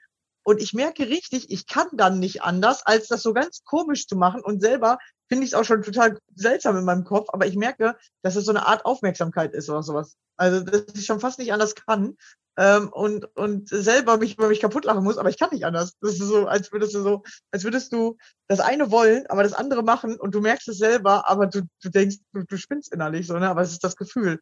Weil Gefühle sind immer stärker als Logik. Oder das ist ganz lustig, dass, um, um mal kurz ähm, zu erklären, wie Emotionen entstehen, das wissen ja gar nicht, und was ist der Unterschied? Emotion ist ja ein Gedankenmuster, also es entsteht aus einem unterbewussten Gedankenmuster, entsteht die Emotion, die da hochkommt. Und dann entsteht, man fühlt die Emotion, das wäre jetzt zum Beispiel Angst. Nehmen wir ja gerade als Beispiel, du, du kriegst die Emotion Angst und dann kommt die, es ist ein äußerer Reiz, dann entsteht eine Emotion die abgespeichert ist, wie wir darauf reagieren. Bekommt die Angst. Und jetzt kommt nochmal, das wissen viele nie, nochmal eine Lücke, wie wir bewerten das. Es kommt Angst und wie, dann, dann werden wir ganz dolle aufmerksam. Und was, wie reagieren wir jetzt? Das ist bei, das ist in Nanosekunden.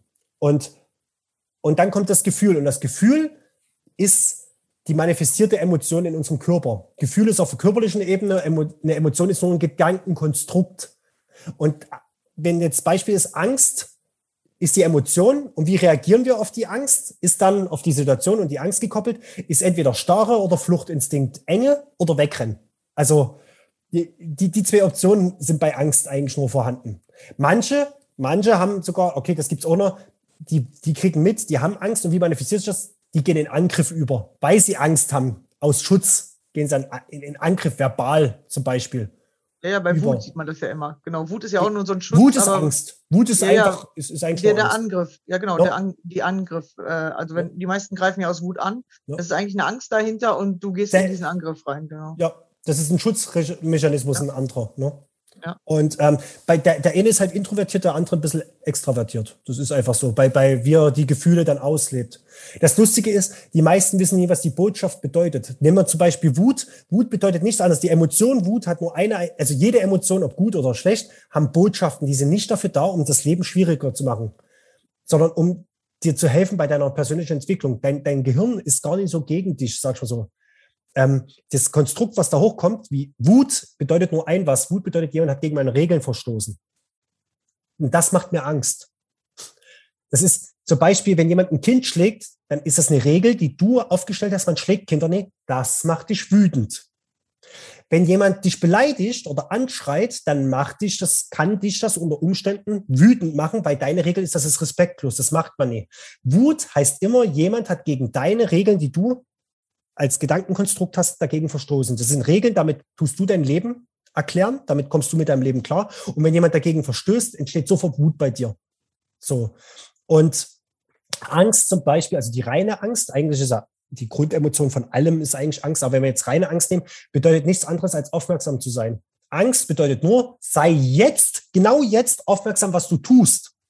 Das ist die, wenn du Angst hast, und wir reden jetzt selbst von einer Angst, wenn jemand die Pistole ihm entgegenspricht oder du an einem Abgrund das Seil reißt ab. Angst ist nicht dafür da, dass du gelähmt bist, wegrennst oder in einer Schockstarre so verharrst, sondern Angst soll nur eine Botschaft dir bringen. Pass auf, was du jetzt tust. Sei ganz aufmerksam, zu 100 Prozent. Hör auf Gedanken. Sei jetzt hier, jetzt hier in dem Moment. Und Angst ist nicht dafür da, dass du leiden sollst. Angst ist nur, was tust du jetzt? Okay, sei dir ganz bewusst, was dein nächster Schritt ist. Dafür ist Angst da. Wenn man dann aber in der Angst lebt, in dieser Schockstarre oder so, dann tut man diese Angst vermehren. Das will die Angst gar nicht. Die Angst will eigentlich nur, dass du gerade bewusst bist, was du tust. Genauso will die Wut sich gar nicht vermehren. Die Wut will bloß, ah, da hast du Regel, die wurde verstoßen. Du hast drei Arten, damit umzugehen. Du kannst deine Bewertung ändern, dass dir die Regel nicht so wichtig ist. Du kannst deine Reaktion darauf verändern, wenn eine Regel gebrochen wird. Also statt mit Wut zu sagen, ich, ich könnte auch ein bisschen resilienter damit umgehen. Und die dritte Sache ist, wie du das kommunizierst pass mal auf, mir ist das ganz wichtig, das ist eine wichtige Regel in meinem Leben. Ich möchte bitte, dass du das wahrnimmst und vielleicht dich auch daran hältst. Also du musst nicht jedes Mal wütend ausrasten oder sauer sein, dann als Gefühl auf körperlicher Ebene so, sondern du kannst, du kannst auch einfach die Wut umändern. Genauso bei Angst, wenn du jetzt weißt, was Angst ist, okay, was muss ich jetzt in den nächsten drei Sekunden tun? Was ist in den nächsten drei Sekunden zu tun? Sei ganz aufmerksam, damit dir nichts passiert. Die Angst ist nur so eine Warnmeldung. Achtung, Gefahr pass kurz auf, was du die nächsten drei Sekunden, hör auf zu träumen, sei mal kurz im Hier und Jetzt. Ne? Und dann war es das, die Angst will gar nicht mehr von dir. Die Angst will dann nach Hause gehen. Die meisten Leute tun aber die Angst dann immer wieder duplizieren. Minuten, Stunden lang sogar manchmal, sogar tagelang leben manche in Angstzuständen. Das ist aber nie von der Evolution, von deiner Persönlichkeitsentwicklung gedacht gewesen. Dann leidest du. Leiden musst du nie. Das erschafft man sich selber in seinem Kopf, wenn man dann an der Angst festhält und nie versteht, warum die Angst gerade da war. Ja, ja, ja deswegen äh, bei mir zum Beispiel in meinen Kursen, ich erkläre erstmal diese ganzen Grundlagen und du erklärst die auch gerade richtig gut erst wenn das überhaupt erstmal versteht, was ist das? Und dann kann man es nämlich anfangen zu verändern, ja. Und wenn man aber daran festhält oder das sogar als Krankheit bezeichnet, dann, dann ist es wie, als würdest du denken, du kannst da nichts dran verändern. So, ja, das ist einfach so gekommen in meinem Leben. Und das hatte ich ja zwölf Jahre und dann ändert sich's auch nicht.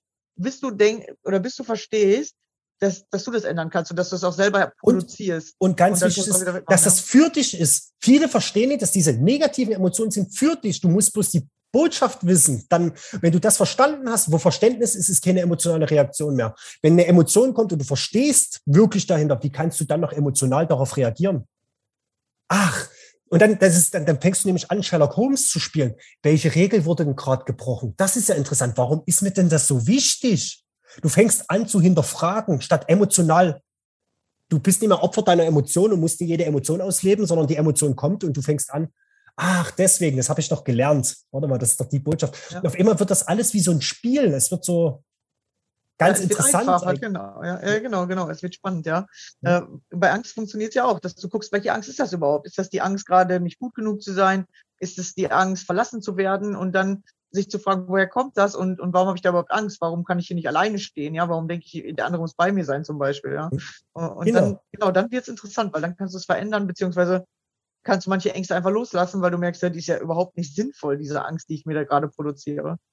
Und, und es, es, es bringt dich auch weiter. Also, wenn, wenn man, viele denken ja, oh, das ist ja in unserer Gesellschaft, das habe ich in dem ersten Video, was ich jetzt auf YouTube gemacht habe bei Webinar, Emotionskontrolle ist nie Emotionen unterdrücken. Emotionen unterdrücken ist, wenn du so einen aufblasbaren Ball nimmst und drückst ihn unter Wasser und der Ball ist die Emotion. Das machen die meisten Menschen, die sagen, ich habe meine Emotionen im Griff. Ja, ihr habt gelernt, die zu unterdrücken. Ihr habt aber weder eine Ahnung, warum die Emotion ist, noch wie man die auf gesunde Art und Weise transformiert. Ihr, ihr habt nur gelernt, diesen Ball unter Wasser zu drücken. Das Problem ist an der Sache, sobald du den nicht mehr runterdrückst und unbewusst bist, schwappt dieser Ball hoch. Das hat jeder schon mal, der so einen aufblasbaren Ball runtergedrückt hat, der schwappt doch wieder hoch, der will ja an die Oberfläche.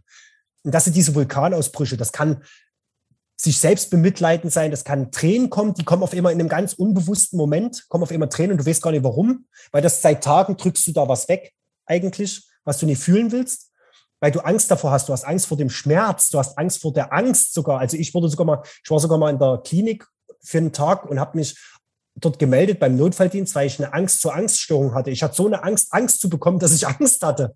Also das ist ein Teufelskreislauf. Ich, ich weiß, was Angstattacken sind daher. Und ähm, Emotionskontrolle bedeutet, zu erkennen, welche Emotion, also die kleine Lösung ist, wenn eine Emotion hochkommt, die Emotion kontrollieren zu können, indem man versteht, was sie ist. Die große Lösung, das dauert ja so drei Monate, wenn du dir das beigebracht hast, ist, die Emotion zu erschaffen, die du haben willst. Also dein, dein, dein Gedankennetz, wie du Sachen bewertest automatisch. Das heißt, es passiert was, es entsteht die Emotion, dass du diesen Mechanismus aushebelst. Es passiert was und du, du setzt, die, ich erkläre das immer wie so eine App. Vorher hast du die ähm, Bad Wipe App. Ich reagiere wütend, traurig, ängstlich. Und jetzt tust du eine neue App installieren. Aber drei Monate dauert das, diese App zu installieren. Bis dahin hast du die kleine Lösung. Wenn eine Emotion hochkommt, das kannst du, das tust du unterbewusst erschaffen, dann kannst du dir, dir erklären. Und die große Lösung ist dann in drei Monaten, dass du dir deine Emotion von Grund herauf immer erschaffst. Damit hast, kannst du nie dein Leben bestimmen. Du weißt ja nicht, was im Außen passiert, aber irgendwas kannst du bestimmen, deine Reaktion darauf. Das kannst du dann erschaffen. So, und das, und das ist für mich ein glückliches Leben, wenn ich meine emotionale Freiheit habe. Wenn ich emotionale Freiheit habe, dann habe ich ein Glück. Das, das ist der Grundpfeiler, das Fundament für ein glückliches Leben. Weil dann kann kommen, was will im Leben. Ich erschaffe meine Reaktion und meine Emotionen darauf. Und das ist Glück, Freude, Dankbarkeit, Zufriedenheit. So, ja, das ist äh, voll gut erklärt, ja, weil es ist so wie, wenn du jetzt zum Beispiel zum Einkaufen gehst, du kannst nicht sagen, wie viele andere Autos fahren da in der Zeit ja, das kannst du nicht bestimmen. Oder wer sitzt in diesen Autos oder äh, äh, wer spricht dich vielleicht an, das kannst du nicht bestimmen. Aber du kannst jedes Mal lernen zu bestimmen, wie reagiere ich da drauf, ja. Ja, genau. ich toleriere die anderen. Das ist Freiheit. Und, ja, die meisten Menschen können es nämlich nie. Die meisten Menschen sind Opfer ihrer Emotionen. Das war ich auch. Ich war 29 Jahre lang Opfer meiner Emotionen. Ich habe immer gedacht, die Emotionen sind wie das Wetter. Ich kann es nicht beeinflussen. Ich verstehe es auch nicht.